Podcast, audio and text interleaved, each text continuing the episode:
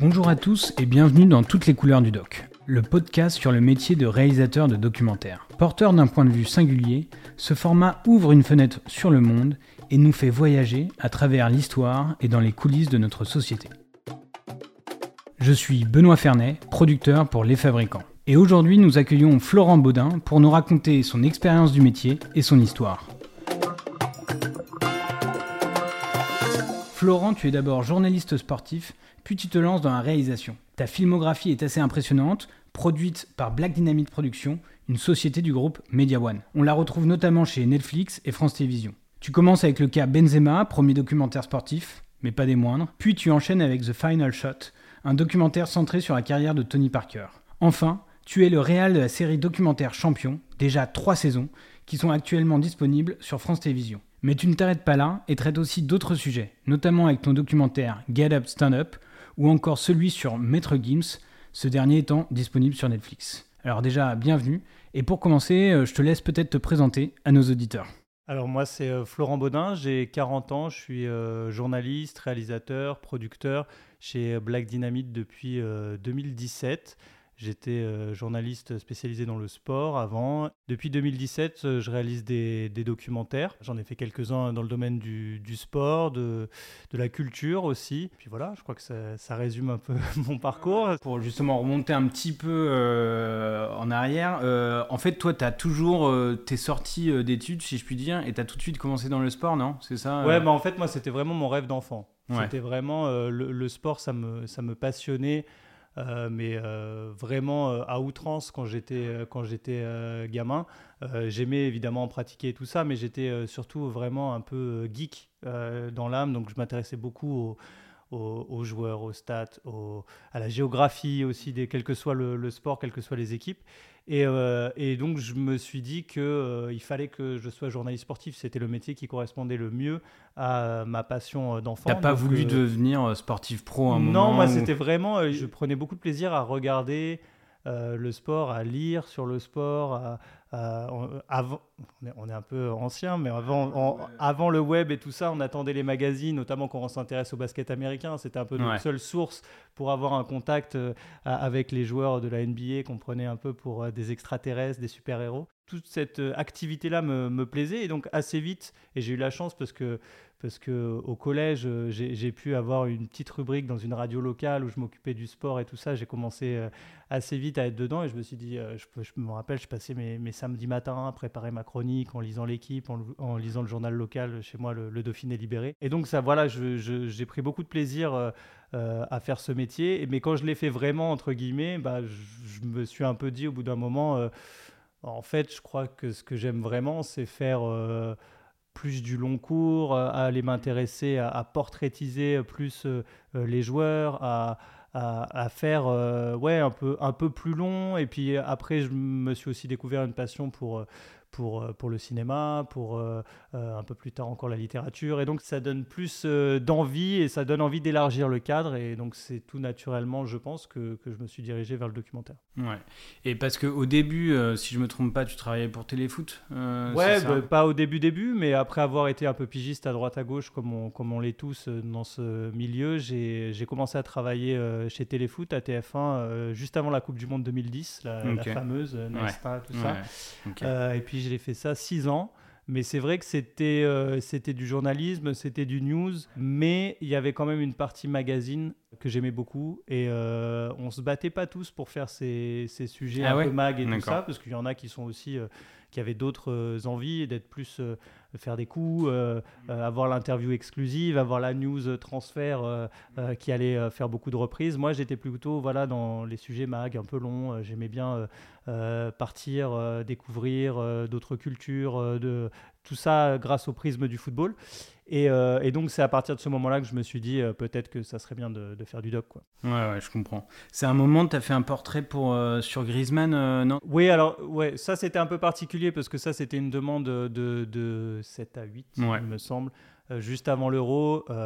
Euh, bon, j'ai pas fait grand chose sur ce portrait à part retrouver des archives, parce que Téléfoot suivait le joueur depuis qu'il avait 14 ans et, ou 15 et qu'il était en Espagne. Et, donc, à la demande de, de 7 à 8, dans le mood 7 à 8, ils nous ont dit, nous, on, on diffuse juste avant la finale on aimerait de faire un portrait du joueur euh, euh, clé euh, de l'équipe de France. Et il se trouve que voilà, il venait de marquer en demi-finale contre l'Allemagne. Donc on s'était dit, nous, on a les armes pour vous faire un beau portrait de Griezmann. Et on était parti là-dessus. Mais c'était un petit peu en catastrophe. Et voilà, c'est pas, c'est pas ce portrait-là en particulier qui, qui m'a donné envie de plus loin. En fait, progressivement et assez rapidement, j'ai l'impression que tu t'es dit, je veux faire du format long. Plus c'est long, plus j'aime, quoi, concrètement. Ouais, c'est ça. Mais c'est en fait alors, je ne sais pas comment c'est maintenant et j'espère que, que, que, les jeunes sont un peu mieux euh, dirigés dans, dans, leurs envies. Mais il y a, moi, moi, pour moi, au cours de ma formation de journaliste, il n'y avait pas de formation au documentaire. Il n'y avait pas de formation au format long. Je pense que s'il y en avait eu, peut-être que ça m'aurait intéressé. Après, je dis ça, moi j'avais fait une formation radio, donc déjà, ouais. j'avais pas. Mais ce que je veux dire, c'est que à ce moment-là encore, malgré le fait de, de, de, sortir chaque semaine des sujets pour TF1, je me sentais pas capable de faire du documentaire. Pour moi, c'était une trop grosse machine. Et tu te disais, je vais en être capable à terme ou tu te projetais même pas là-dedans euh Je me projetais pas là-dedans. J'aurais bien voulu me le dire. Je pense que j'ai perdu quelques années, mais on les perd jamais vraiment. Après, ça, dépend aussi des personnalités de chacun. Mais euh, non, ces années-là, je me disais que euh, j'apprenais beaucoup. mais que j'étais pas forcément à ma place, ouais mais, euh, mais je sais que j'apprenais beaucoup. Et je pense qu'elles m'ont servi pour, euh, pour plus tard. Parce que je pense que le, le sport, le sport euh, traité sur une grande chaîne avec beaucoup d'audience, donc beaucoup d'exigences, c'est très formateur. Parce que les joueurs de foot, les entraîneurs et tout ce microcosme, c'est des persos très difficiles à approcher, qui n'ont pas beaucoup de temps, qui sont pas très flexibles pour faire des séquences ou pour sortir juste du cadre d'une ITV posée de 10-15 minutes. Donc faut trouver à chaque fois des bidouilles, des, des astuces pour rendre les, les, sujets intéressants. Et donc c'est hyper, hyper formateur. C'est pour moi beaucoup plus dur que faire euh, une séquence avec un homme politique, par exemple, euh, où, le journaliste va être drivé par le service de communication, qui va savoir la petite image qui va bien, euh, le politique va bien parler, va bien faire passer son message, et au final, on a plein de matière pour faire, pour faire un gros truc. Donc, c'était super formateur pour moi. Et au final, je dis que je regrette, mais je regrette pas. Et tu as commencé à quel, enfin, as quel âge euh, Là, j'ai 40 ans aujourd'hui. Ok, donc tu as commencé le doc euh, en 2000. Euh, ouais, janvier 2017, ouais, c'est ça. Ouais, donc assez jeune. Ouais, mais j'ai commencé en... sans vraiment commencer parce qu'on m'a appelé pour donner un coup de main sur le cas Benzema. Ok. Parce que c'était un doc avec énormément d'ambition, notamment en termes de casting. Et il se retrouve qu'à ce moment-là, j'ai quitté TF1 et j'étais libre. Et il y avait une volonté d'avoir de, de, beaucoup d'intervenants dans le documentaire qui soient très riches et euh, il fallait avoir un petit réseau dans le foot pour essayer de, de, les attraper. Et donc, je suis arrivé comme ça sur ce doc. Et puis après, voilà, c'est la vie aussi d'un documentaire. Euh, le Réal a eu euh, des problèmes de santé. Il y avait des problèmes sur la première version. Moi, j'ai aidé aussi en montage. J'ai monté quelques séquences. Puis au final, j'en ai monté quelques autres. Et il s'est trouvé qu'on a décidé que ça allait être une co-réal au final pour le projet, le, le, projet qui allait être diffusé sur Canal. Donc, c'est voilà, c'est mon premier doc sans être mon premier doc. Ouais, d'accord. Il n'y a pas eu de jalousie, de problème euh, pour déterminer la Corée Non, pas du tout. parce que moi je suis vraiment arrivé, euh, le, doc était déjà écrit, le doc euh, allait commencer à se tourner. Donc moi je suis vraiment arrivé en tant que journaliste. Ok. c'est c'est au montage, sachant que c'était un doc qui, qui, a été écrit et tourné très vite parce qu'on commence à le tourner en février-mars, je crois, et il est diffusé en novembre. Euh, donc en fait, tout allait très vite et tout dépendait aussi de l'actualité, l'actualité judiciaire par rapport à, la sextape, euh, l'actualité sportive par rapport au championnat, la Ligue des Champions, ce qu'il allait faire, ce qu'on allait pouvoir tourner avec lui. Puis il y avait tellement de persos qu'on était obligé de se, partager le travail. Il n'y a eu aucune, euh, aucun problème là-dessus. Et, quand euh, moi j'ai pris le, le, projet comme un, comme un coup de main, et il s'est trouvé que à la fin, voilà, ça devenait aussi un peu mon projet. Et, j'étais, j'étais super fier. Ouais. Et tu avais décidé de quitter TF1 parce que tu savais que tu voulais faire autre chose ou euh? Non, c'est, c'est, un peu, c'est un peu les.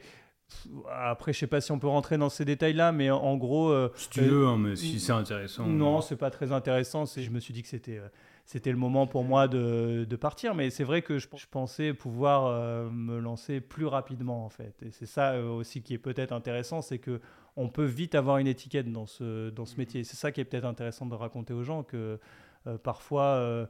dans le monde de l'audiovisuel, on n'essaye pas de, chercher derrière l'étiquette qu'on vous colle. On a réalisé un doc de sport, on est un réal de doc de sport. C'est malheureusement un peu le cas. Ouais, bah je voulais en parler après, mais on peut en parler maintenant. Elle reviendra de façon assez vite sur le, cas Benzema. Mais c'est vrai que tu as réalisé euh, beaucoup de docs euh, de sport et notamment la série euh, Champion pour France Télévisions. Tu as également réalisé des docs de société ou de culture. Enfin, je sais pas comment tu les classes d'ailleurs, mais il y a Stand Up, pardon, le nom exact Get Up Stand Up. Get Up Stand Up sur le Jamel Comedy Club. Sur le stand up en France, via le Jamel Comedy Club. Mais ça, c'est. Bon, alors, je, du coup, je pose tout de suite ma question. Je voulais te la poser. Du coup, oui, c'est vrai qu'il y a quand même Gad Elmaleh, même, même s'il est très lié au Jamel Comedy Club, mais euh, le, sujet euh, de ce doc, euh, il est venu comment Via le Jamel Comedy Club ou d'abord tu t'es dit je veux raconter le stand-up Parce que c'est tellement lié, les deux sont vraiment un truc de, de, chaîne et de prod. C'est qu'en fait, il y a un anniversaire. Alors, je ne sais plus exactement lequel c'est, mais il y a un anniversaire du lancement du Jamel Comedy Club. et, et l'idée tout de suite pour Canal, c'est de réunir tous les artistes, les premiers artistes, et de faire une grande soirée sur le Jamel Comedy Club. Il se trouve que euh, bah, c'est la vie de beaucoup d'artistes dans ce milieu-là. Euh, il y a des petites euh, guéguerres. moi, je monte sur scène, mais s'il n'y a pas lui, ou bah, voilà, ce, genre d'embrouille. donc, solution B par la boîte de prod du, Jamel Comedy Club Kissman, qui est aussi la, boîte de Jamel Debbouze, c'est on va faire un documentaire sur le Jamel Comedy Club. Euh, mais euh, là, Kissman nous contacte en disant nous, on ne sait pas forcément faire des documentaires. Vous, chez Black Day, vous savez faire. Nous, on dit OK, mais nous, notre sujet, ça peut pas être que le Jamel Comedy Club. Nous, on veut bien partir avec vous sur le Jamel Comedy Club parce que pour nous et pour tout le monde, c'est ce qui a lancé le stand-up en France. C'est un super point de départ. On va pouvoir utiliser vos archives, c'est des pépites, on adore mais il faut qu'on élargisse le sujet à l'essor du stand-up en France. Et donc c'est comme ça qu'on a avancé sur, euh, sur, ce doc-là, et c'est pour ça qu'on va chercher des artistes euh, qui ne euh, sont pas forcément liés au Jamel Comedy Club, ou euh, des rappeurs par exemple, même s'ils fréquentaient le Jamel Comedy Club, des historiens, des sociologues, pour essayer de créer un discours savant et intelligent autour de ce phénomène stand-up. On avait notamment essayé de, de lier l'essor du stand-up à la crise des banlieues de, de 2005, parce que c'est vraiment à quelques mois près le, le, lancement du, du Jamel Comedy Club et enfin donner la parole à des gens qu'on ne voyait pas euh, à la télévision. Et on, parlera du, du Benzema après, mais euh, c'est euh, ce doc, tu l'as produit en quelle année du coup? Le Get Up Stand Up Juste après. Vraiment, moi je l'écrivais. on était encore sur le montage final de, du cas Benzema. Le cas Benzema sort mi-novembre, je crois, et Get Up Stand Up sort mai 2018. Donc, ouais, il y a 3-4 mois de, de, taf dessus. C'était assez. Euh, assez sport. Ouais, assez sport. Mais du coup, euh, tu vois, tu parlais d'étiquette, tu disais, bah, moi j'étais très sport, tu avais une carrière euh, à ce moment-là qui était quasiment 100% sport. Et finalement, j'ai l'impression assez naturellement, d'ailleurs c'est le cas quand, quand j'ai vu euh, le doc euh, ce week-end, euh, bah, t'es vite passé à un autre genre hyper naturellement, hyper facilement, et on t'a fait confiance facilement, naturellement pour cet autre genre. Ouais, bah, là-dessus je remercie vraiment Eric Enzo, le, le, patron de, de, Black Dynamite. après, c'est aussi des opportunités dans la vie et il faut, et, et, faut pas se mentir là-dessus. quand on est dans une petite structure, même si elle a des projets hyper ambitieux, à un moment, tu es là, tu es bien placé, tu dis que tu aimes le stand-up, et ben tu, tu, tu, tu, commences à écrire le projet. Mm. Si le projet, euh, je, l'avais mal écrit ou, euh, ou je, mes, mes, mes, boss à l'époque ne euh, m'avaient pas senti, je pense qu'ils me l'auraient pas donné. Mais c'était aussi voilà, une opportunité pour eux de trouver quelqu'un qui était dispo, qu'ils allaient pouvoir avoir sur la main. et pourquoi pas, oui, lui, lui, donner une chance. Mais encore une fois, c'est un risque qu'ils ont pris et, et, et, je les remercie. Mais, mais j'étais là au, au, bon moment et, et euh, ouais, ça s'est plutôt bien passé. Ouais. ouais. Bon, ils t'avaient vu travailler euh, sur le précédent doc, je suppose. Ils sont Oui, c'est pour ça que, que, que, j'ai du mal quand on met des limites euh, sur les genres des documentaires, parce que pour moi, ça fonctionne un peu pareil. Euh, je dis pas que voilà, j'ai un, un, format fixe pour faire du documentaire, mais on a certains réflexes qui s'appliquent à n'importe quelle matière finalement, et on essaye euh, de raconter du réel en se mettant au service du réel et avec un point de vue euh, euh, de réalisateur. Mais finalement, je trouve que quand on est journaliste et qu'on a travaillé dans l'audiovisuel, c'est pas si dur que ça de, de, de, de, se lancer et de faire du documentaire parce que finalement, c'est juste travailler avec, en laissant un petit peu plus apparaître sa sensibilité en la, mettant, en la mettant en avant, mais en ayant toujours les réflexes d'un bon journaliste. Est-ce que euh, ça a été une difficulté pour toi quand même d'évoquer des sujets, euh, notamment dans ce documentaire? Bah, Tu parlais des émeutes euh, dans les banlieues, si je me souviens bien, on parle pas mal d'une forme de racisme peut-être qu'il peut y avoir, ou en tout cas de la manière dont les humoristes vont traiter ce sujet-là. comme tu dis, il y a des sociologues qui interviennent. Enfin, bien sûr que le cas Benzema euh, le doc sur Tony Parker, c'est des sujets, notamment Benzema, euh, qui restent complexes et on, en parlera.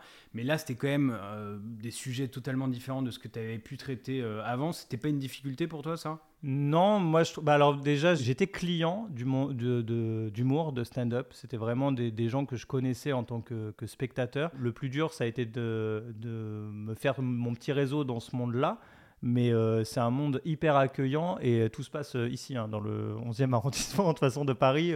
On hmm. peut faire un doc sans sortir du 11e sur le, sur le stand-up. J'ai essayé justement d'essayer d'élargir un petit peu, mais ce que je veux dire, c'est qu'après, on a essayé d'intellectualiser un petit peu ce qui se passait à travers le stand-up. Et ça, il y a eu énormément de, de, de, de production dessus, de, bouquins, de, de docs, de livres, euh, même des chercheurs, des sociologues, des historiens. Et ça, en faisant mes petites recherches, je suis vite tombé dessus avec des thèses euh, qui étaient hyper intéressantes. Et, euh, et en contactant ces gens-là, on se rend compte que c'est des gens qui ont envie de parler, qui ont envie de partager leur, leur savoir. Et bah, le travail de pré-interview est hyper intéressant et nous aide à construire euh, le chemin qu'on veut mener euh, avec euh, le documentaire. Donc c'était pas difficile parce que j'avais cette curiosité d'un sujet qui me plaisait en fait. Ça aurait peut-être été plus difficile sur un sujet qui me plaisait pas où je serais resté peut-être plus en surface en me disant bon bah si j'ai lui, lui et lui, en gros euh, ça ira. Mais pour la petite anecdote, ce doc, la plus grosse difficulté, c'est qu'on était en plein copie comique. Alors c'était le boom de copie comique, donc c'était quand même drôle euh, parce que évidemment, on se dit, bah, c'est le sujet qu'il faut traiter. Sachant qu'il y a Gad Elmaleh, notamment. Il y a Gad Elmaleh, euh, donc Gad Elmaleh en plus était prêt à en parler. Ah oui, il était prêt à en parler. Et toi, t'as pas voulu en parler? Alors en fait, moi, je me suis dit, est-ce que ça doit être le sujet du doc? Parce qu'à ce moment-là, on ne sait pas qui est Copy Comic. Enfin, on ne sait toujours pas, mais bon, on est cinq ans après. Et, ah, on ne sait euh, toujours pas qui c'est euh, la bah, personne de la. Je ne crois pas. Hein. Et euh, est-ce que c'est vraiment ça? Est-ce que ça doit être ça le sujet? Est-ce que au final, quand le doc va sortir, on va découvrir que c'était un tel et finalement euh, ça met toute la, thèse. Enfin, j'ai voulu que quand même ce doc ça reste quelque chose qui puisse se regarder 2, 3, 4 ans après. Mm. Et euh, en revanche, le thème de, de, vol de blagues, d'inspiration et tout ça, peut-être qu'on aurait pu y aller un peu. Ouais, peut-être parce que parce que c'est finalement un truc qui revient qui revient assez après. Voilà, il faut faire des choix. Euh, mais euh, pour moi, le copy comic, c'était une difficulté parce que dans le monde du stand-up, on ne parlait que de ça. Et moi, je devais justement repartir à la base. Oui, mais alors, le message, euh, la politique. Et on t'a reproché de ne pas le traiter, du coup? On m'a pas reproché de ne pas le traiter. Après, j'ai eu de très bons retours sur, sur ce documentaire. Donc, je sais pas. J'étais super libre pour le faire, ce qui, était, ce qui était chouette parce que, évidemment, il y avait. Donc, qui... J'avais Mathieu Voller qui était, euh, qui était en, en, coréal image. Ok, ouais. Donc, notamment pour, euh, pour définir les cadres d'interview qui étaient ultra léchés avec la lumière des, des, des comedy clubs et tout ça. C'était euh, tourné où majoritairement? C'était au Jamel Comedy Club du Ouais, coup, puis dans les autres clubs mythiques de Paris. On aurait pu euh, penser que Jamel allait être hyper interventionniste sur le doc et tout ça, pas du tout. Après, je sais pas s'il l'a aimé, ça c'est peut-être mm. une autre question.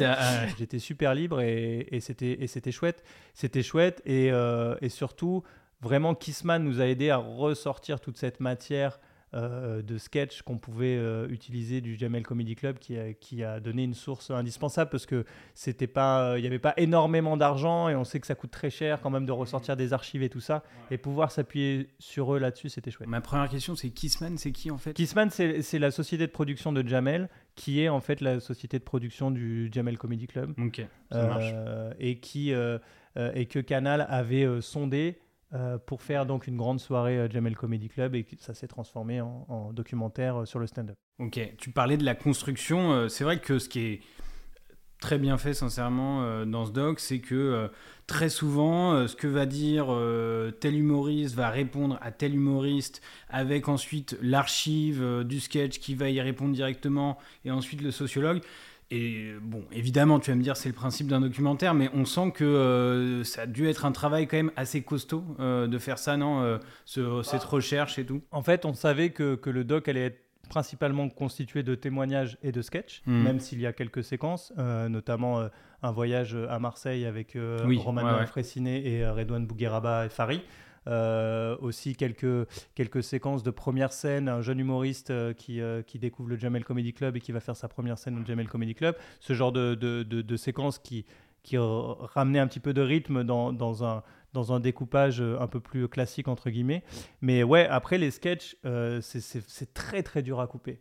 C'est très, très dur à couper. Que ça marche, en fait, euh. l'humour, ça repose sur le rythme hmm. avant tout. Plus que sur la vanne, plus que sur, plus que sur l'attitude ou la grimace, c'est vraiment le rythme. Et on voulait vraiment ne pas casser ce truc-là. Donc, on a vraiment essayé à chaque fois de trouver le propos, de faire avancer le propos et vraiment d'avancer, d'avancer, d'avancer et de se servir de, des, des sketchs pour, euh, comme d'une pâte à modeler pour nous permettre d'avancer dans le propos en l'illustrant et en étant fun quoi. C'était le but aussi c'était qu'on se marre un peu en, regardant le, le non mais c'était bien fait hein. as eu des parce qu'on parlera des critiques parce que j'ai vu que tu avais eu 3T euh, Télérama euh, pour champion.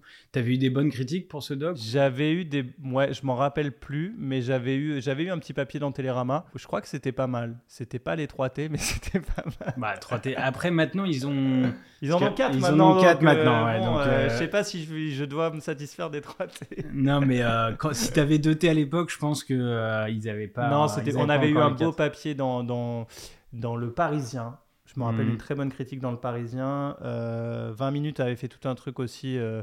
Non, non, c'était, c'était bien. C'était bien, surtout que, que vraiment, pour le coup, c'était. je pense que c'était Canal le voyait vraiment comme un petit doc en disant bon, on, fait du business avec Kissman. En gros, on va leur donner un, un, doc, mais voilà, prenez ça et. Et, et, finalement, ils l'ont diffusé en prime time. Derrière, euh, ça a été récupéré par Comédie. Le doc est toujours diffusé. Euh, il est toujours sur MyCanal, toujours dispo sur MyCanal. Euh, je suis content parce que ça a une vraie vie après, après la diffusion et c'était pas un doc pour remplir une case en fait. C'est devenu un vrai doc sur le stand-up qu'on peut regarder pour apprendre des choses sur le stand-up. ça, ça c'est vraiment la, la, plus grosse réussite pour moi. Non, non, mais franchement, je, moi j'ai passé vraiment un très bon moment et j'ai appris vraiment des choses et tu sens toute la technicité qu'il y a derrière, tout le professionnalisme. Et évidemment, euh, c'est un métier hyper difficile. Mon autre question, euh, c'était, euh, bon, du coup, je comprends un peu le casting de ce doc, compte tenu de la manière dont il s'est fait. Tu t'es posé la question d'aller voir des humoristes plutôt qu'on appelle de droite, parce que j'ai l'impression que c'est pas trop le cas dans ce doc-là. je pense à Gaspard Proust, voilà, mais il y en a d'autres que je connais pas forcément. Est-ce qu'il y a eu ce sujet-là, du coup, vu que la boîte de Jamel était partie prenante, de non, non, lui, on veut pas qu'il intervienne, sans citer de nom et tout, bien sûr. Non, mais... non, bah non mais si, mais on peut, on peut dire, il euh, n'y a, y a, eu aucune restriction sur, euh, sur les invités. Euh, j'avais, j'avais carte blanche. Après, on voulait que ça soit quand même illustrable. Donc, parce qu'on va aller interviewer un, un, comédien, si on peut pas montrer de sketch, c'est problématique. Et je sais pas si tu sais, mais les comédiens, les gens qui font du stand-up, ils ont vraiment beaucoup de mal à laisser fuiter entre guillemets des extraits de leur spectacle parce qu'ils ont peur de ne pas remplir les salles si tout est disponible euh, dans un doc ou sur internet. Donc ils choisissent vraiment les extraits euh, qu'ils vont laisser fuiter et parfois c'est pas assez c'est pas suffisant pour faire un doc autour. Donc là on savait qu'il fallait taper déjà dans ceux qui avaient des extraits au Jamel Comedy Club, des 5 minutes bien rodés qui fonctionnaient avec du public euh, qui avaient un lien avec cette histoire-là. Mais après, moi, j'ai essayé d'avoir d'autres euh, stand-uppers qui ont refusé de participer au projet pour différentes raisons. Je suis allé voir Haroun, il n'a pas voulu, euh, mais il m'a invité à son spectacle, tout allait bien, mais lui, il voulait vraiment être dans une démarche singulière. S'il faisait un documentaire, il voulait pas être mêlé à, d'autres. Euh, c'était à peu près pareil avec le compte de Bouderbala, je crois que j'avais contacté. J'avais contacté aussi Alban Ivanov, qui pourtant est, voilà, est, signé chez, chez, Jamel à l'époque. Mais voilà, certains anciens qui n'avaient pas voulu, comme Thomas Njijol ou, ou Fabrice Eboué. Mais euh, et pourtant, tu as des extraits de. Voilà, euh, exactement. Et, alors après, on n'a pas essayé de politiser le truc, parce qu'à l'époque, je pense que ça l'était un peu moins, hmm. euh, honnêtement. Gaspard Proust, je crois que j'avais essayé, mais il ne faisait aucune interview. Ah oui, d'accord. à l'époque. Après, je pense que le but, c'était pas non plus de, dire le stand-up c'est de gauche, quoi. Non, non, bien sûr. Voilà, on, peut, on sent quand même une sensibilité chez ces artistes-là et Et, et, beaucoup, quand même, se sont construits en opposition à la politique de Sarkozy quand le, quand le Jamel Comedy Club a démarré. Donc c'était quand même un, lancement un peu naturel, en fait. Évident, mais après, les nouvelles générations, on voit que c'est beaucoup moins, en tout cas à prime abord euh, politisé. Ok, ok, ok. Mais non, aucune restriction euh, là-dessus. Et pour revenir un peu et boucler sur cette question euh, finalement, bon, c'est vrai que nous on contacte par exemple parce que bah voilà, il y a Série Champion, il y a le cas Benzema, il y a Tony Parker, donc c'est vrai que on a peut-être en toi une image plus doc sportif.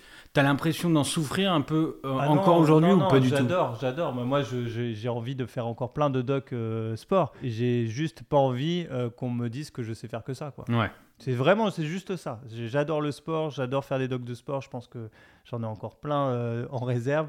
Mais j'ai aussi envie de me dire que qu'on peut faire autre chose. Et parfois, le sport, c'est juste le prisme pour faire autre chose.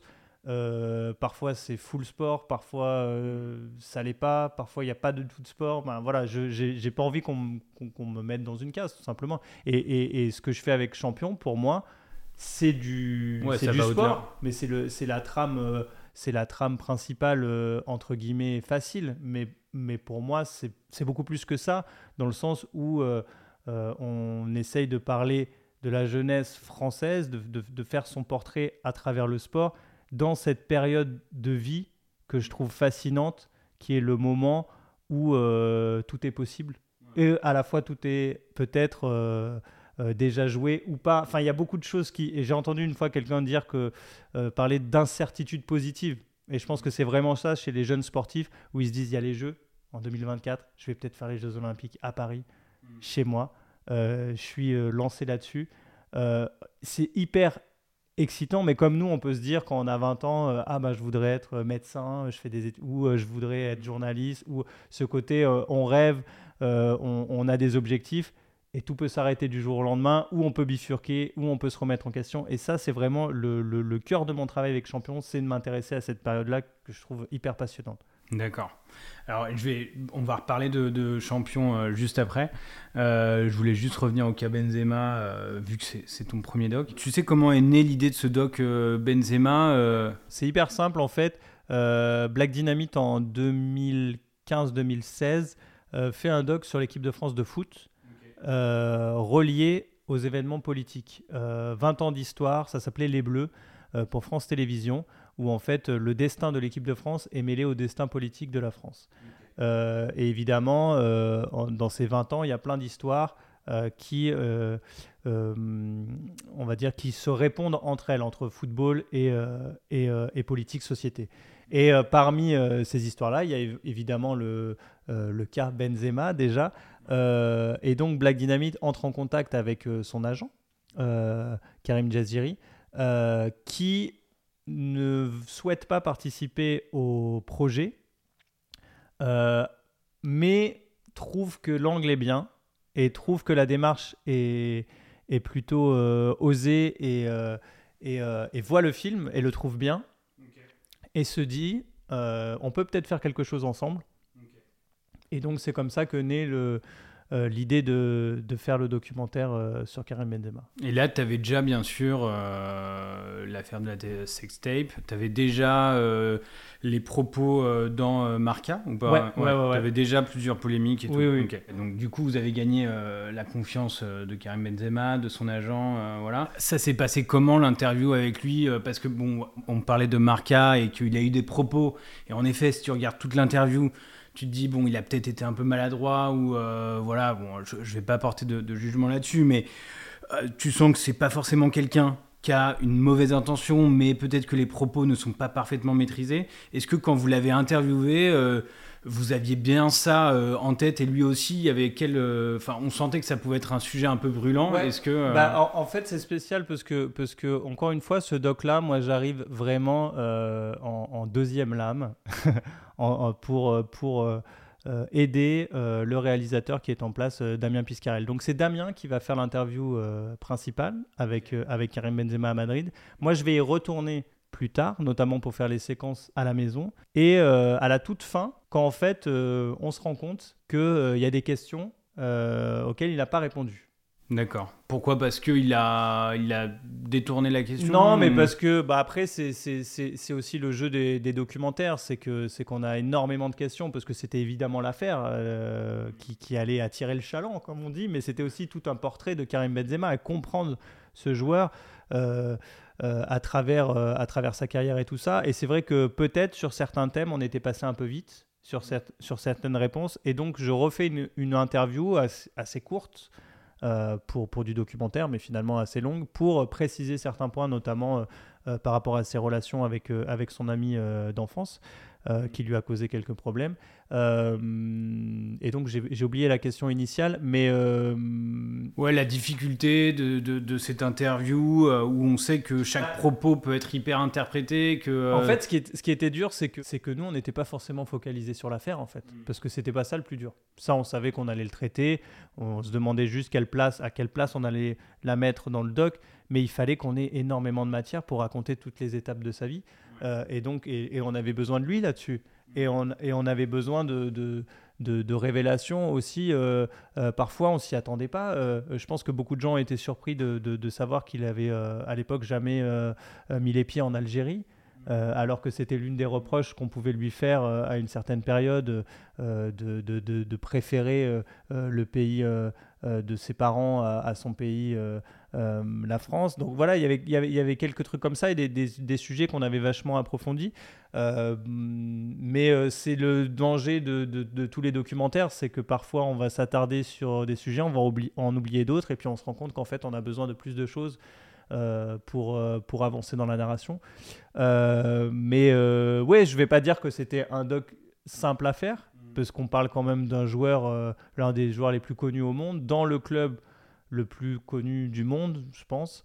avec des enjeux de participation à la Coupe du Monde, avec forcément des conflits avec la Fédération française de foot, qui est quand même une institution très puissante en France. Euh, voilà, pas mal de, pas mal de, de, de, joueurs, d'entraîneurs ont refusé de s'exprimer aussi pour, pour, ce documentaire. Donc voilà, on sentait, c'était palpable que, que, que, que voilà, ça, ça crée problème. Après, lui, en lui-même, je trouve qu'il a, il a, il a, il a sa façon d'être. Mm. Il n'a pas dévié de, de ça. Il était naturel, il n'était pas. Lui, il avait envie de clarifier les choses. Mm. Et c'est pour ça qu'il nous a fait confiance. Mais euh, après, les gens jugeront s'il l'a fait ou pas. C'est nous, c'est pas notre rôle de, de, l'aider à le faire ou pas. Nous, on était vraiment là pour l'écouter avant tout. Euh, et euh, certains jugeront que sur certaines réponses, il se trompe encore. Certains diront oui, d'accord, il a clarifié certaines choses et, j'ai une autre image de lui maintenant. Mais voilà, après euh, euh, c'est toujours euh, quand, on a affaire à des gens aussi importants entre guillemets c'est évidemment on, marche sur un fil ouais ouais bien sûr et son agent était là lors des interviews ou, son agent non son agent n'était pas spécialement là. Quand on était à Madrid il pouvait être là parfois. On a j'ai interviewé son agent par exemple pour pour le documentaire. Mais voilà, son agent, il le connaît depuis qu'il a 16-17 ans, donc c'est plus qu'un agent pour lui. Donc évidemment, euh, euh, évidemment il, était présent sur, euh, sur, certaines, sur certains moments, mais, mais pas, pas sur, le, sur tout le documentaire, non, impossible.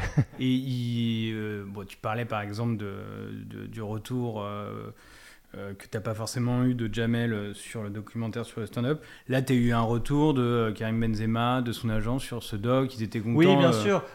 évidemment, on a, par courtoisie, on, leur a envoyé avant qu'il soit diffusé. Mm. Surtout qu'il y avait une grosse soirée qui était montée par Canal parce qu'il était. En fait, c'est un documentaire qui remplaçait le match de foot du dimanche soir parce qu'on était en trêve internationale, donc il n'y avait pas de match de championnat. D'accord. En Canal avait encore les droits du, du match de foot du dimanche soir.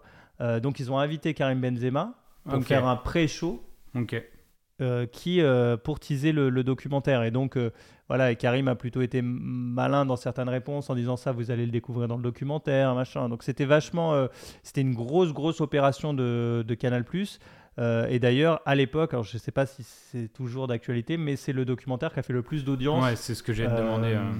sur Canal. sur Canal Ah ouais. ouais Canal Plus en, en, prime time. Et en plus, il était très long. Hmm.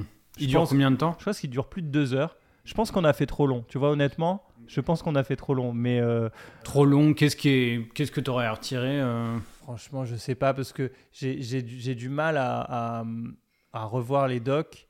Parce que forcément, après, on les regarde avec des choses nouvelles qu'on a fait, des choses nouvelles qui ont été faites, des nouvelles, des nouvelles façons de travailler, tout ça. Mais aujourd'hui, de dire qu'il y a un doc de deux heures en prime time sur, sur, sur une chaîne, je pense que c'est. Voilà. maintenant, le format série s'est vachement développé.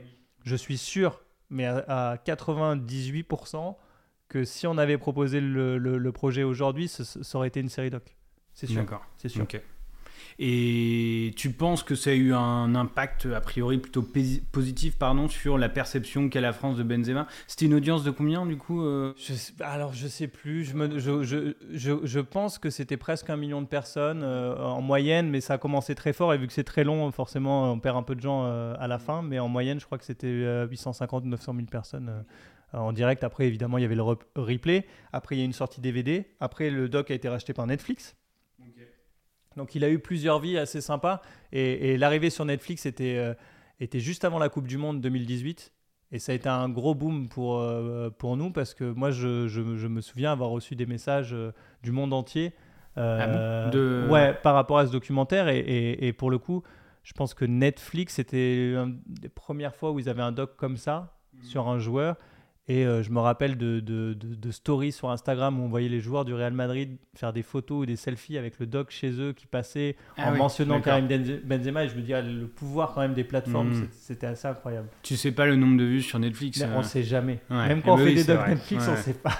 ils communiquent jamais sur les Finalement, en termes d'audience, c'est ton plus gros succès, entre guillemets? Non, je pense que, je pense que les, les deux Netflix ont fait plus. D'accord. On fait plus mécaniquement. Euh, Maître Gims et, Tony Parker. ok, bon, on va parler de Tony Parker juste après. Et du coup, bon, euh, alors là, je sais pas du tout si tu as envie de me répondre, mais j'hésitais à te poser la question. Est-ce que. Bon, du coup, tu as peut-être été amené à mieux comprendre Karim Benzema. Est-ce que euh, le tweet récent qui a fait polémique, toi, tu l'as, euh, compte tenu de ton regard que tu as sur lui, tu l'as mieux compris ou pas euh? C'est lequel tweet du, En gros, il a parlé des habitants de Gaza, uniquement des habitants de Gaza et pas du tout des, victimes israéliennes qui ont été victimes une fois de plus de ces bombardements injustes qui n'est pas ni femme ni enfant. Et en fait, on lui a reproché de parler uniquement enfin, voilà, des, de la bande de Gaza et de pas. Je sais pas trop quoi penser de de, ça. Je, t'avoue que pour moi, c'est toujours une personnalité qui est difficile à cerner et c'est ça aussi qui fait entre guillemets son, son, charme. Non, même après le doc euh, et tout. Hein. Ouais, et puis tu me demandais si ça avait eu un impact, euh, je sais pas. Honnêtement, je sais pas. Je pense que c'est quelqu'un qui est très clivant, donc les gens qui l'aiment bien euh, l'ont aimé encore plus. Ceux qui l'aiment pas l'ont détesté encore plus, sans doute. Je... Peut-être que certains indécis se sont dit euh, ah ben euh, si Paul Le Guen euh, dit que c'est un bon gars, c'est peut-être un bon gars, tu vois, ou, hmm. si oui, dit qu'il a jamais eu de problème avec Benzema, c'est peut-être que en fait, ce genre de choses qui ont peut-être débloqué certains trucs, parce que moi je trouve qu'il y avait quand même un truc qu'on voulait remettre quand même au clair, c'est que dans le monde du foot, et ça c'est une réalité, dans le monde du foot, dans les équipes par lesquels il est passé, il n'a jamais eu aucun problème en termes de, de, football. Non, mais ça, c'était vraiment un élève exemplaire. D'ailleurs, il n'a jamais pris euh, de carton rouge, je crois, de toute sa carrière, ou tu vois, des trucs qu'on pourrait reprocher à Zidane, par exemple, qui en, qui en a beaucoup pris, euh, et qui n'a pas du tout la même, euh, la même cote de popularité que, que Benzema. C'est fou de se dire ça. Et, et ouais, et on voulait réhabiliter Benzema le Benzema de vestiaire, qu'on se disait c'est un mec qui va foutre la merde dans un vestiaire et tout ça, alors que ça, par A plus B, on savait que c'était pas vrai en fait. Et on aurait bien aimé hein, peut-être trouver des gens qui nous disent euh, dans un vestiaire c'est compliqué à gérer Karim Benzema, alors que c'était vraiment tout l'inverse. Ouais non mais ça c'est ça c'est des moments intéressants. Quand tu vois sa relation avec euh, Bernard Lacombe, euh, si je me trompe pas, ouais, Paul Le Guen, ce qu'il en dit, le fait aussi, moi quand j'ai raconté ce week-end j'ai dit, ah, j'ai vu le documentaire sur Benzema et on m'a parlé de 2010 en disant, ouais, c'était une catastrophe, la Coupe du Monde 2010 à cause de lui. Et que j'ai dit, bah non, il n'était pas là et tout. Il y a quand même des choses euh, où, euh, ouais, tu te dis, c'est incroyable. Ça, c'est, ça, c'est aussi, ça, c'est un truc incroyable. 2010, c'est incroyable tout le monde pense qu'il était là et que c'est un des instigateurs de la grève et tout ça, alors que non, il n'a pas été sélectionné. Ouais, ouais, donc c'est là où euh, tu, découvres certaines injustices, pardon, et bon, ça c'est quand même euh, c'est, assez euh, important et je trouve assez marquant dans le doc. Juste sur le casting de ce doc qui est assez exceptionnel. pour citer par exemple Zidane, Cristiano Ronaldo, mais il y, y en a évidemment beaucoup d'autres, C'est facile d'obtenir ce casting-là? C'est pas facile, mais on avait, même si on n'avait pas beaucoup de temps, on en avait quand même un peu. Pour te donner un exemple, je sais qu'on voulait absolument Thierry Henry. Thierry Henry a priori aucun rapport, aucun lien d'amitié avec euh, Karim Benzema, même s'ils se connaissent et ils se respectent. Et on a mis du temps à, caler l'interview. Et finalement, je me rappelle euh, sauter dans un Eurostar, euh, je crois que c'était début novembre, donc on était vraiment à quelques, quelques jours même de la diff. D'accord. Pour ah faire l'interview de Thierry Henry, qui pour nous a rajouté une dimension. et c'était aussi le, but de ce méga casting, c'était de, de, faire quelque chose de kiffant aussi pour les, pour les amateurs de, foot et de sport. Et Thierry Henry, avec, euh, avec euh, son flegme et ses, ses bonnes formules, il, nous a magnifié le truc. Euh. il parle, il a une tchatch incroyable, Thierry Mais du coup, on le retrouve pas mal, bah, on le retrouve dans le doc de Tony Parker, bien sûr. Il a une communication gestuelle et du visage qui est assez exceptionnelle. Et puis pour, pour, pour les gens qui aiment le foot, on sait très bien que c'est l'un des, des joueurs et maintenant coach qui connaît le mieux le foot. Il hmm. connaît tout.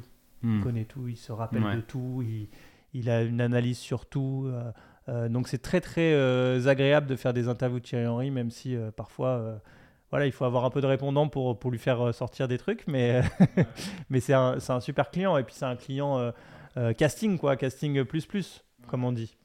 non, mais on peut parler du coup un petit peu de, de champion. du coup, ça, c'est une idée que tu as eue toi?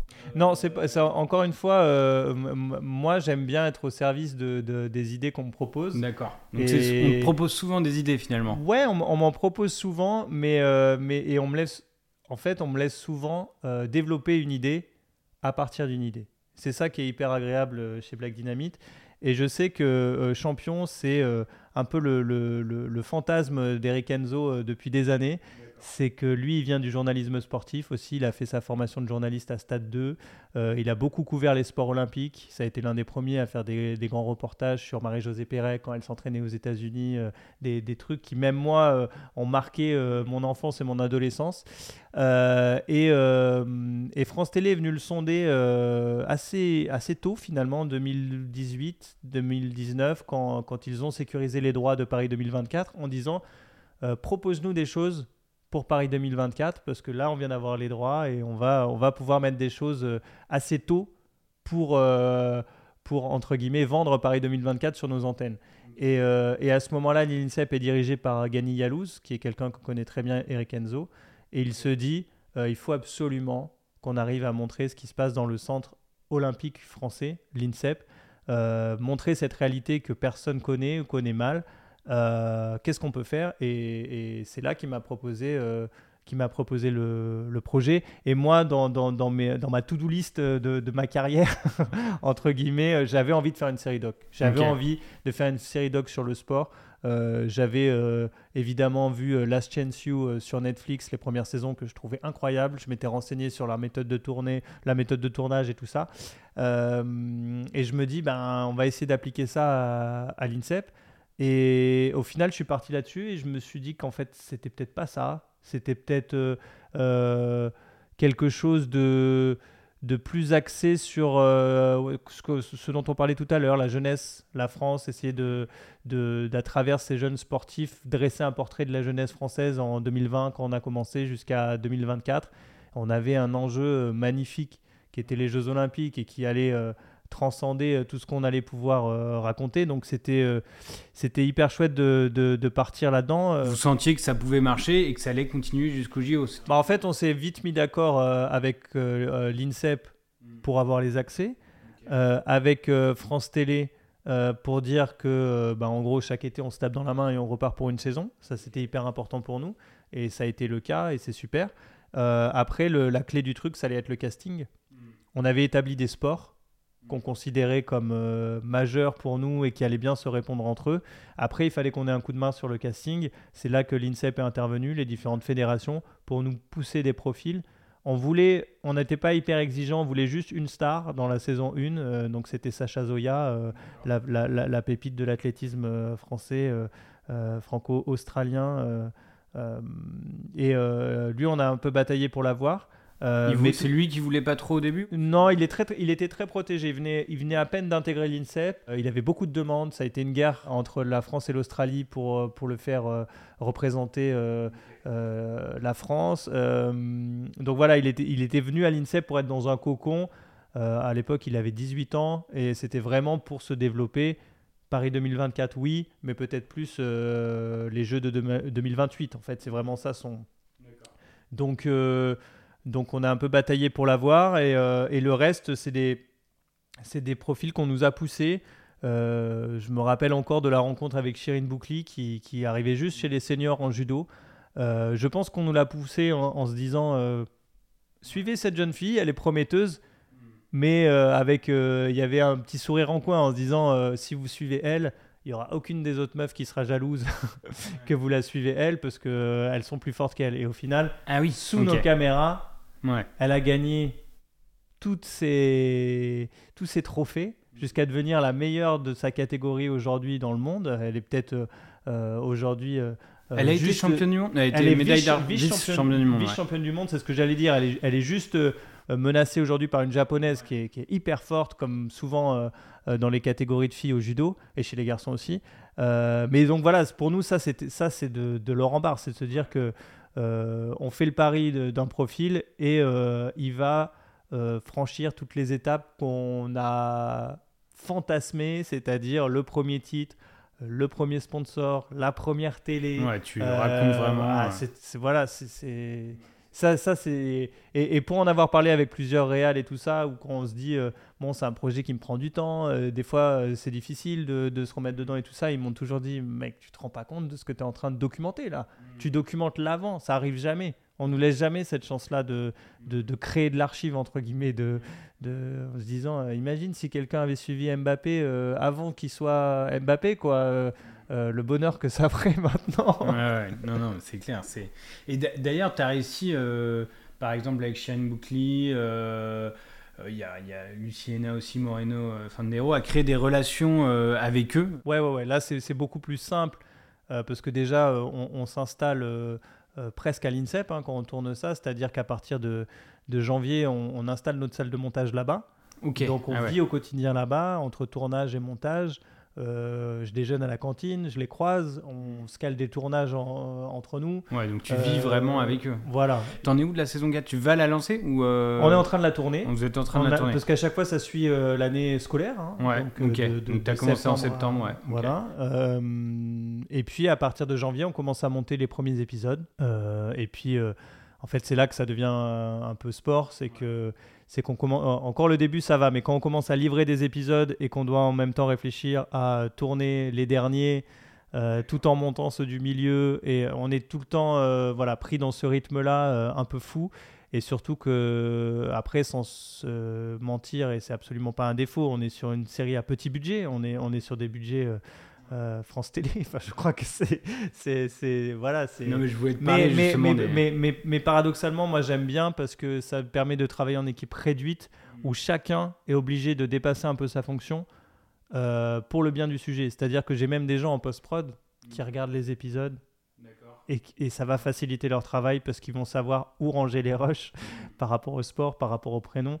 Et, et ça, moi, je peux pas leur demander. Je peux pas leur demander de dire, écoute, avant de ranger mes rushs, de, de, synchroniser le son et tout, regarde la série. Euh, non, c'est pas son taf. Mais je sais que euh, si la personne l'a fait, c'est que la série euh, l'a touché et que elle a aussi envie d'apporter son truc. Et c'est pareil avec les monteurs, c'est pareil avec les stagiaires qui deviennent parfois des chefs-op et qui m'accompagnent.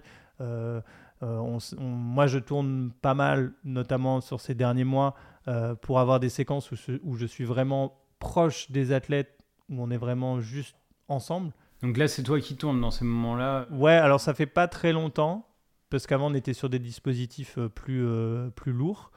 Euh, moi, je, récupérais souvent les athlètes en solo pour les interviews. Les interviews sont faites en voix off des athlètes.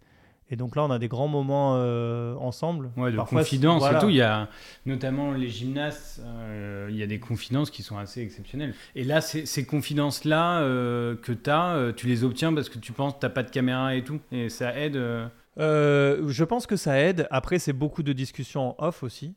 c'est beaucoup de c'est un milieu où qui est quand même où il y a quand même pas mal de craintes surtout pour ces jeunes athlètes où ils, voient souvent leur fédération comme comme toute puissante mmh. ils ont peur des retombées que ça peut avoir donc on essaie de vraiment baliser le parcours pour que pour que ça se passe bien moi je je leur ai toujours dit que, que, que moi j'étais le porteur de leurs paroles, quelles que soient leurs paroles, et que vraiment j'avais envie qu'on entende leur voix et qu'on entende ce qu'ils ont à dire.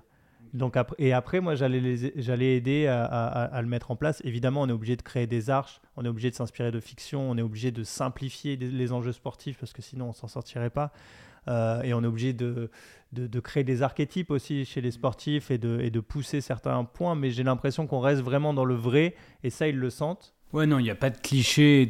Qu'est-ce que tu entends par archétype euh, Non, mais par exemple, euh, euh, on en a discuté, donc, donc tout va bien, mais par exemple, on fait rentrer Erwan Konaté, le sauteur en longueur la saison passée, mm. et Erwan, il a un discours hyper libre sur, sur ce qu'on doit être quand on est sportif. C'est-à-dire qu'on s'autorise, lui en tout cas, s'autorise le fait de, de, de compartimenter sa vie pour avoir des petits moments de plaisir, de sortie, de boire de parfois boire de l'alcool, euh, ce genre de choses, qui est ultra tabou dans le sport en France, même s'il n'est pas le seul à le faire.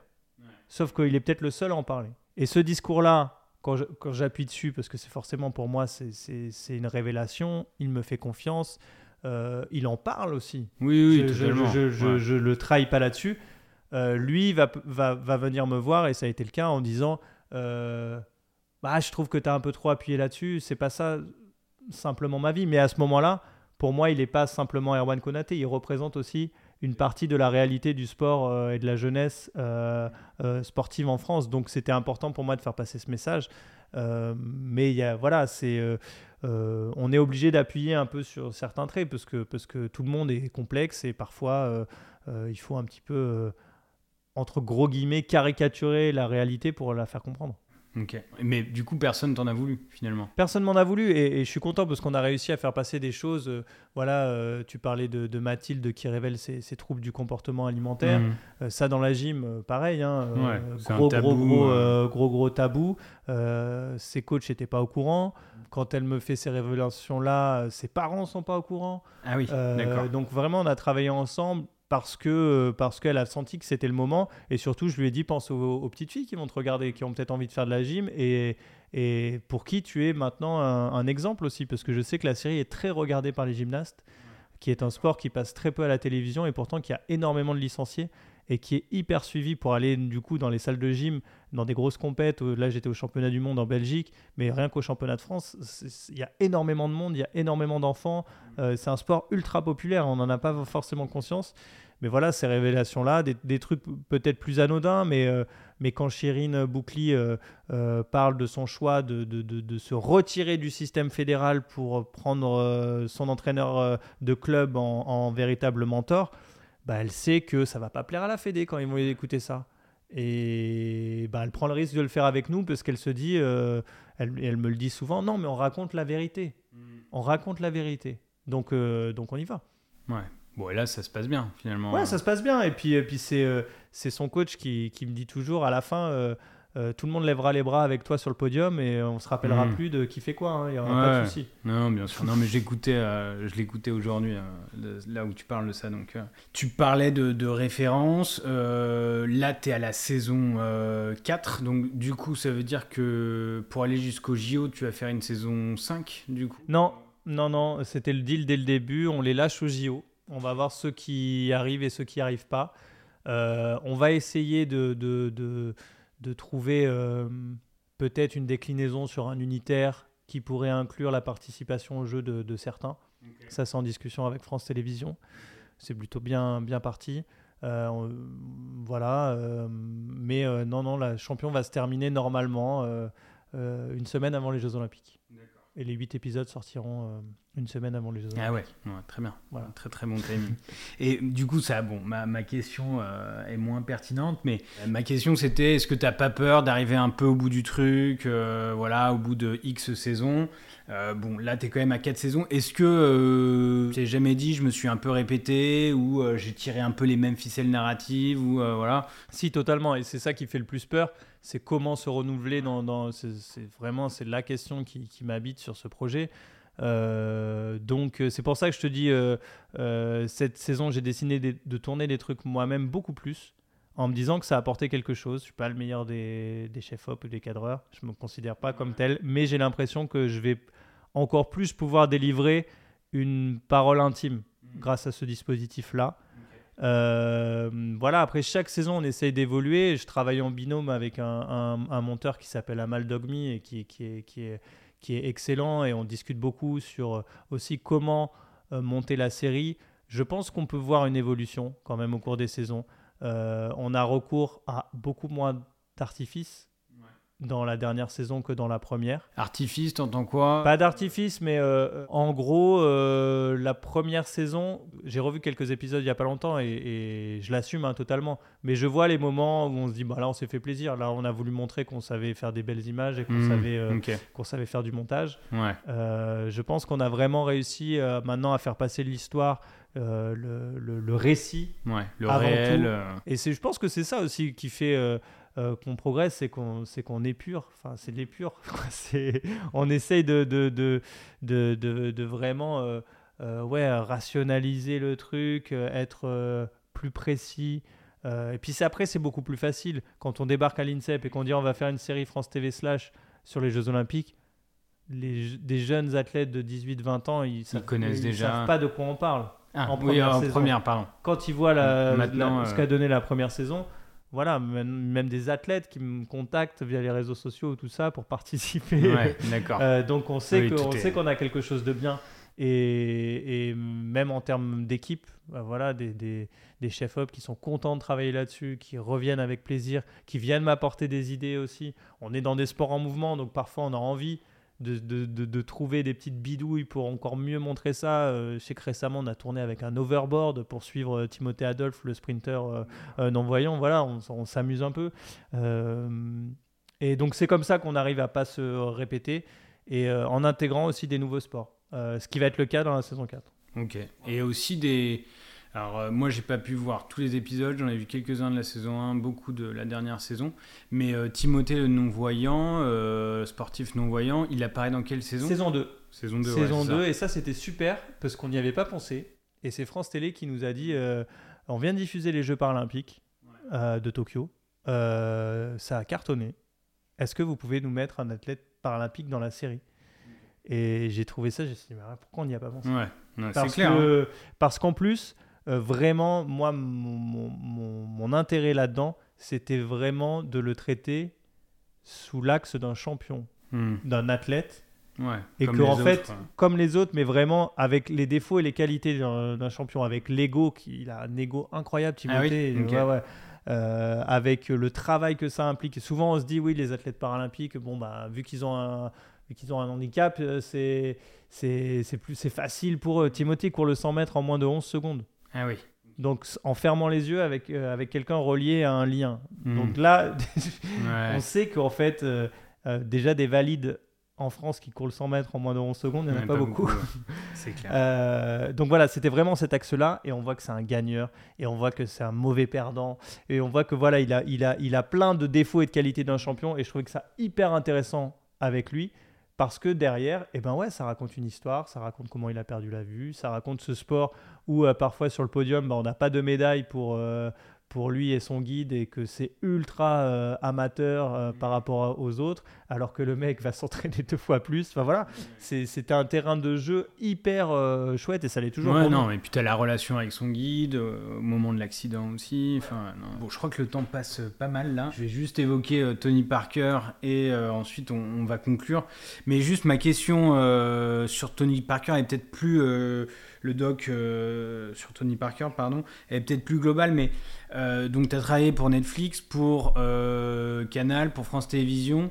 Est-ce que à chaque fois, c'est des relations très différentes ou finalement, toi, ton travail et qui peuvent vraiment faire évoluer, changer ton travail au-delà du format pour France Télévisions qui est une série pour Canal qui était un, doc de deux heures? Ouais, c'est à chaque fois très différent, mais c'est à chaque fois c'est pareil. C'est tu veux dire dans, le, dans la validation et dans la dans, dans ouais dans, les relations avec eux euh, est-ce qu'il y en a qui euh, sont plus relous que d'autres tout simplement sans dire qui bien sûr mais... non mais après à chaque fois après il y, a aussi des, des, différents formats de prod. Par exemple Gims que j'ai fait pour Netflix c'était un Netflix original. C'était un des premiers euh, Netflix France quand le, bureau a ouvert à Paris euh, il se trouve que c'était euh, piloté par euh, Diego Buñuel qui avait piloté le cas Benzema pour Canal. D'accord. C'était entre guillemets facile, sauf que Diego Buñuel est parti de Netflix en, cours de, tournage et on a été récupéré par bah, le, la personne qui gérait les documentaires Monde, donc un américain ou un anglais, je sais plus. Bref, mais en tout cas, il gérait les documentaires de tout Netflix. Et, et donc là, ça a créé quelque chose d'ultra intéressant, c'est qu'il ne connaissait pas Gims. Et donc, à chaque fois, il nous rappelait la dimension internationale du projet qu'il fallait qu'on ait en tête. Et donc, euh, euh, il, aimait le film, euh, mais il aimait le film à la Netflix. C'est-à-dire qu'il faut faire quand même, je crois qu'on a fait 7 cuts pour arriver à la version finale. mais tout était justifié. Et encore une fois, le film, je l'assume totalement. et peut-être que lui nous a poussé à rendre le film exportable et et euh, avec cette capacité à être vu à l'international. Euh, et par exemple, pour Tony Parker, c'était complètement différent parce que Netflix l'a acheté euh, clé en main, entre guillemets. Donc, ce n'était pas un Netflix Originals, ils l'ont acheté pour 5 ans. Donc, je crois qu'en 2025, ils sortent de leur catalogue. Peut-être qu'ils vont le racheter, j'en sais rien. Mais en, tout cas, on leur livrait tel quel. C'était le deal. donc, donc là, c'était nous. C'était nous les, les garde-fous. C'était c'était bah, c'était euh, mes, euh, mes, responsables. Euh, Mais ça, ça veut dire ils, te le, vous l'avez livré tel quel, ils avaient aucun mot à dire Non, c'était ouais parce que c'était une acquisition. D'accord, ok. Donc c'était. Et quand vous l'avez réalisé, vous saviez que vous alliez avoir une Après, oui, oui. Après, je sais que. Alors, ce doc est assez particulier, mais je sais que s'il leur avait pas convenu, on aurait eu des retours. Hein. Quand même, oui, oui, d'accord. On l'a proposé ce doc à Netflix assez tôt. Ils n'en ont pas voulu. D'accord. Entre-temps, Alessandra Sublet, qui, était aussi productrice euh, sur ce documentaire, a vendu un documentaire à TMC. Euh, dans, le, dans, lequel elle incarnait une journaliste qui rendait visite à Tony Parker et qui lui expliquait sa vie et tout ça. Donc un, magazine, on va dire, pour TMC. Le Covid arrive, euh, Netflix nous recontacte en disant on veut votre Tony Parker. Et donc on se retrouve à monter Tony Parker pendant la période de Covid hyper vite et en essayant d'utiliser toutes les forces qu'on avait à disposition. Donc c'est-à-dire le TMC, les tournages que j'avais pu faire, mais sur un doc qui n'était pas vendu, donc euh, qui était un peu pour moi limité. Mais voilà, on nous demande un doc sur Tony Parker. Last Dance sur Jordan vient de sortir. Petite pression. Euh, mais on a, dû, on a dû répondre à la demande et finalement ils l'ont sorti que janvier 2021. Donc euh, jusqu'en 2026, ils doivent l'avoir à dispo. C'est pour ça que ça se retrouve être un doc Netflix, mais ça a été construit comme un, hmm, comme un doc. Comme un doc, même, euh, je te dis, le, début du montage, je suis dans la chambre euh, de l'appart de mon monteur sur un tabouret quoi, que j'ai acheté le matin au bricolex de mon quartier. Donc c'était vraiment, c'était un peu de la bidouille. et ça a fini sur Netflix. Donc je j'en suis plutôt fier, même si euh, je sais que voilà, j'ai beaucoup de mal à le regarder parce que j'aurais voulu faire beaucoup plus. Mais c'est aussi la réalité. On ne pouvait plus tourner. Mhm. C'était le Covid. Euh, hmm, personne encore avait acheté le projet. Netflix tape à la porte en disant on veut par cœur. On leur donne par cœur. Et ça, même si on n'a pas les audiences, euh, Netflix te dit, euh, que ce soit pour Gims ou pour euh, bon Parker, Tony Parker, je suppose bah, que ça a été un succès international. Oui, oui, oui. Bah après, moi je le vois par rapport aux messages que je reçois. qui arrivent sur Parker évidemment encore plus que sur Gims qui arrive qui arrive de l'étranger et puis on voit dans les tops on hmm. voit dans les tops, dans les tops. ça arrive tout de suite euh, Gims est tout de suite numéro 1. Parker, euh, je crois qu'il est le numéro 2, numéro 3 pendant, pendant assez longtemps, sur des périodes en plus où il y a énormément de, consommation parce que Covid. Euh, donc je, sais, je sais que ça, ça a très bien fonctionné. Peut-être en, question de conclusion. Quel est le, le, documentaire que tu rêverais de réaliser? Ça serait plutôt sur la forme. Moi, j'aimerais bien me frotter un jour à un docu full archive, tout en archive, un peu à la manière d'Asif Kapadia qui avait réalisé le docu sur Amy, Amy, Winehouse, Senna, Maradona récemment. voilà le côté un peu plongé dans des archives, les organiser, trouver du sens, recréer une matière à l'aide de choses déjà euh, fabriquer. Euh, ça, je trouve que ça peut être vraiment passionnant. Lui, le fait très bien. Je ne sais pas ce qu'on peut apporter de mieux à ce qu'il fait déjà, mais euh, j'aimerais bien me, frotter à l'exercice. Un de ces quatre, ouais. L'immersion, j'en ai pas. et, là, et là, en ce moment, c'est champion du coup à 100%. Ouais, champion à 100%. Développe quelques autres projets à côté, mais bon, je peux pas en parler parce que c'est pas vendu. Mais, mais je suis aussi occupé au développement de d'autres projets pour pour euh, Black Dynamite. Mais euh, en ce moment, pour moi, c'est champion. Ouais. Merci beaucoup, Florent. Merci pour euh, tout ce témoignage. Avec plaisir. Et surtout, merci à vous de nous avoir écoutés. On revient très vite avec un nouvel épisode.